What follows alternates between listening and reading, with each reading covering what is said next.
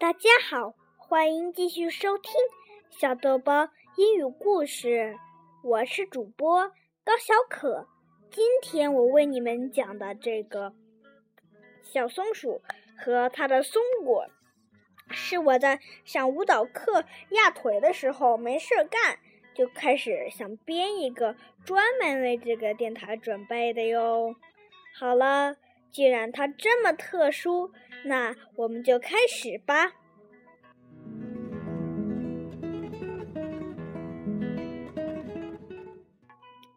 一个小松鼠，它刚从冬眠中醒来，饿坏了。它想去找点吃的，但是怎么找呢？左找找，右找找，哪儿都找不着。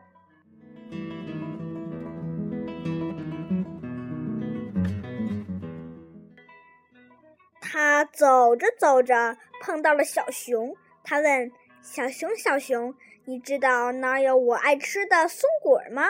小熊说：“不知道。”他走着走着，看见了一只小狐狸。他问：“狐狸，狐狸，你看见我爱吃的松果了吗？”没有。狐狸说。小松鼠很失望。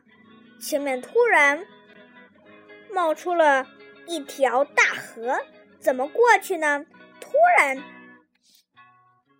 从河里飘过来一个东西。小松鼠仔细一看，呀，原来是一个松果，上面还有一个条儿，写着“小松鼠祝你健健康康、开开心心”。小欢，原来。这一个松果是他的朋友小欢通过河流递给他的呀，小松鼠可高兴了。他也找了一个松果，在上面写着：“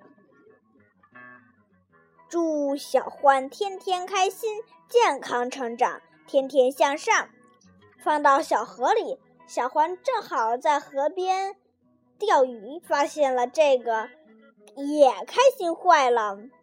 他们俩都很开心，然后他们俩就成了越来越好的朋友了。好了，今天的故事就到这里。如果你喜欢我讲的故事，请多订阅并收听我的电台。